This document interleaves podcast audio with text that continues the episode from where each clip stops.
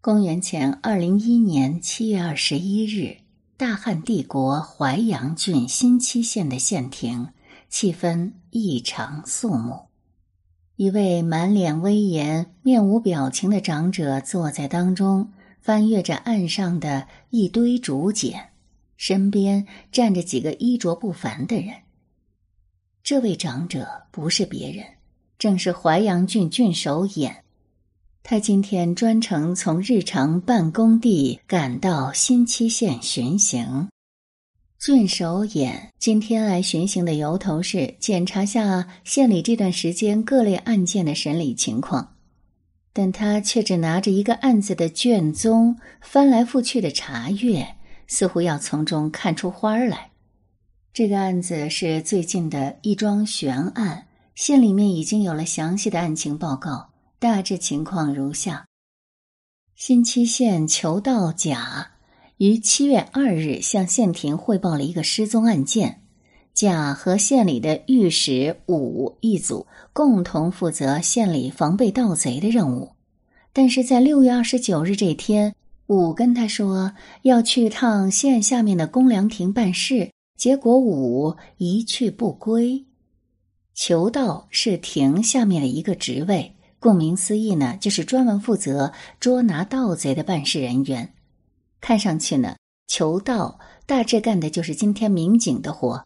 不过这个职位呢，不入帝国正规编制，我们可以简单的理解为今天的辅警。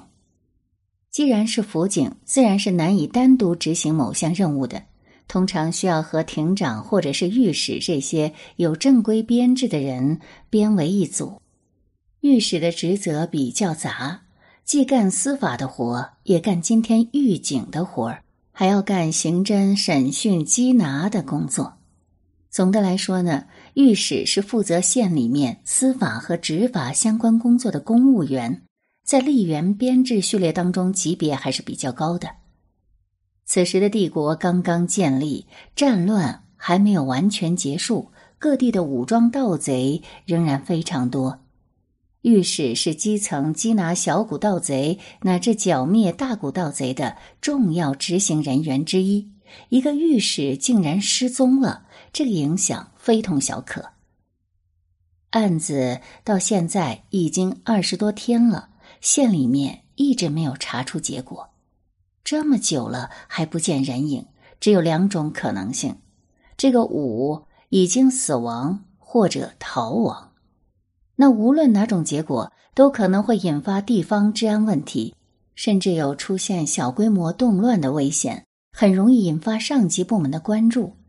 那从这个角度来说，郡守尹重点关注这个案件，甚至只关注这个案件，是完全可以理解的。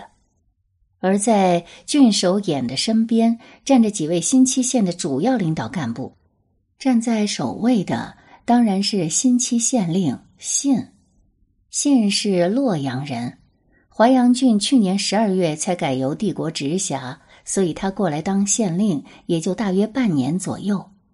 此刻他正满脸堆笑的陪着长官演，努力做着轻松的表情，但头上却冒出一串串细密的汗珠，似乎心中颇为不安，也不由得这个信不战战兢兢，因为他最清楚。此刻御史武到底在哪儿？一想到武县令信，他的心中就不由得生出一股无名怒火。那不堪回首的往事历历在目。今年五月，新期县久旱不雨，按照惯例，县里面决定举行一场祭祀活动求雨。根据分工安排。县城里的求雨活动由御史武来主持，县令信则巡行下面各乡，监督各地的活动组织情况。信就带着一大帮亲随下乡去了。县城寓所中就留了一个未成年的舍人守家。舍人呢，我们可以理解为私人亲随。然后县令信巡行回来之后，就得知了一个令他震怒的消息。武趁他不在，居然强行把他的未成年舍人喊去跳舞了。求雨一事需要童男童女献舞，可问题是县这么大，哪里找不到童男童女呢？为什么非要拿他的亲随童子去跳这种下人跳的祭祀舞蹈呢？五，这分明是故意给他难堪。他是要告诉全县，这个县令丝毫没有权威，县令的私人亲随，这些县里的老人想怎么使唤就怎么使唤。愤怒的信立刻找到武，当面质问。没料到武不仅大大咧咧坐着不起身跪拜，甚至言语顶撞他。信不由得怒发冲冠，直接拔剑相向，一副要杀掉他的样子。但终究公开场合，没有当场出事。然而信回去之后呢，越想越生气。来到这个县工作才几个月，怎么就这么不顺呢？县里的老人从来都不把他当回事儿，现在呢，一个比他低了不知道多少的御史，居然也不把他放眼里。如今这事儿呢，闹得全县都知道了。再这样下去，他今后的工作还怎么展开呢？更没想到的是，十多天后，县令信的舍人来告诉他，武现在四处扬言说信对他无礼，甚至公开场合动用兵器、武力威胁他。这个县令不仅无德，而且违法，实在不足以担任本县县令。他要上书朝廷，向丞相、御史大夫告发这件事。听了舍人的诉说，信气得浑身发抖。就这点破事儿，你还要告发？你当人帝国领导人没事闲得慌吗？这个武分明就是有意小题大做，故意逼其他人站队。事情已经闹到这个份上了，今后谁还会来向我汇报工作呢？你们这帮孙子，居然拿个芝麻绿豆大的玉石顶在前面！不仅故意羞辱我，现在看来还要整我，是可忍，孰不可忍？现终于痛下决心，不能再忍了。他找来自己曾经的舍人，后来被外派升职为毛长的仓，要他务必杀掉武。于是仓就找来了裘道、一个辅警部以及县令信的另一个舍人于一起行动。终于在六月二十九日这一天，他们等到机会，在公良亭把武杀死了。信自认为是安排的天衣无缝，只不过人算不如天算。仓等这三个人呢，杀完人回来的路上，就碰到了巡查辖地的公良亭校长丙和发弩坠。这个亭校长呢，是相当于现在的派出所所长。发奴和毛长一样是驻县部队的中级干部，这两个人是乡里治安的主要负责人，因此会日常巡山。而他们巡山时，正好碰到了杀完人的这三个人。也就是说，丙和坠看到这三个人形迹可疑，他们身上还带有血迹，可能还有兵器，于是就毫不犹豫的逮捕了这三个人。可是仓。竟然毫无惧色，他直接就把整个杀人案的始末一股脑都说了出来，意思就是你们俩看着办。这下子就把丙和坠吓得魂飞魄散。居然是县令指示他的老部下带着一群他的亲信去杀了人。问题来了，现在这事儿他俩是查还是不查呢？不查就是包庇恶性杀人事件。按帝国律令就是死罪，但是查下去，只怕当场就要吃不了兜着走。两位都是靠军功爬到今天这么个芝麻绿豆大的小官的，那可是把脑袋提裤腿上拼命得来的。难道为了查清御史武的死，就要让他们丢掉已经拥有的一切吗？最终，经过了长时间的思想斗争和心理建设，丙和坠两人终于决定把仓这三个杀人犯放了。毕竟县官不如县管，而且荒郊野外的事，你不说我不说，一切就是天知地知，你知我知。这就是为什么县令信会这么紧张的原因。但是他一直安慰自己，应该没问题吧。陪在郡守眼身边的信不断的暗暗给自己打气，郡守眼则端坐案前，他脸上的表情发生了微妙变化，眼睛逐渐眯了起来，他忍不住要笑了。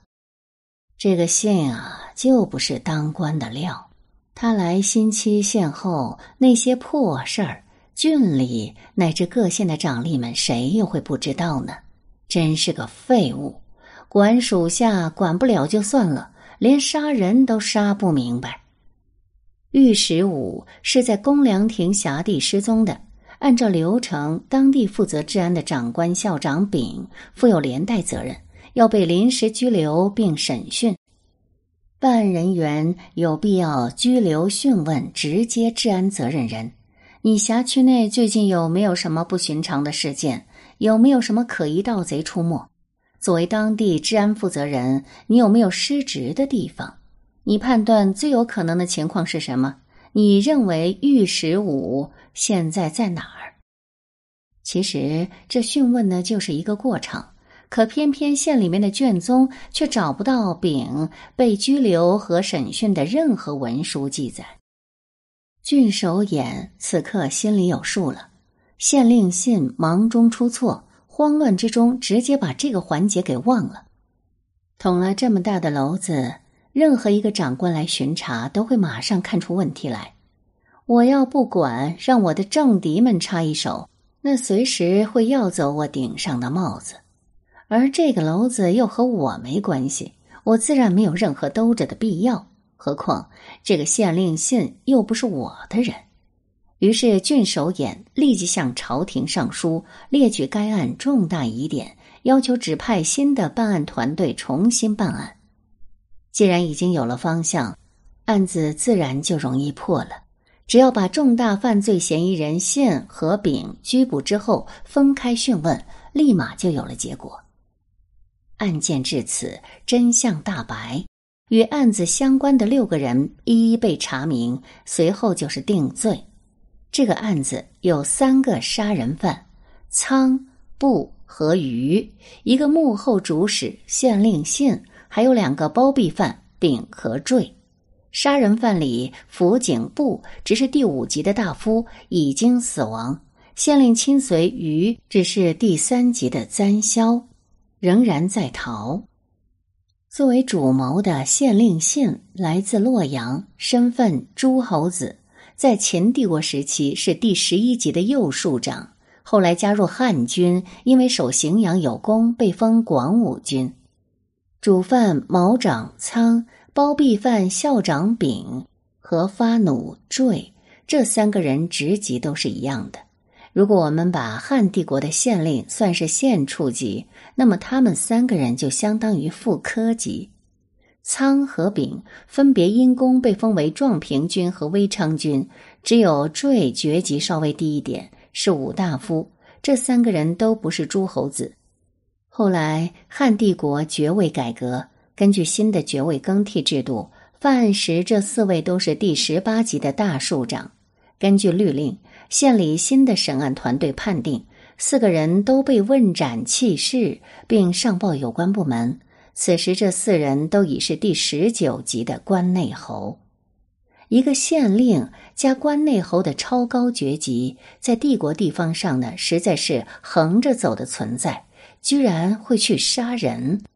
而为了他的疯狂，还有另外三个关内侯跟着陪葬。这个案件想必在当时引起了轰动，也必定是帝国官场人士茶余饭后的热点话题。但当时人预料不到的是，这个案件在两千年后同样引起了不小的震动。感谢守候，这里是宁小宁读历史，我是主播宁小宁。我们今天来关注两千年前的一起谋杀大案。带你走进刘邦和他的汉帝国。文章来源：泪痕春雨记不住的那天。撰文：扁舟听雨。一九八三年十二月，湖北省江陵县在对辖内张家山的系列汉墓整理时，发现大批简牍。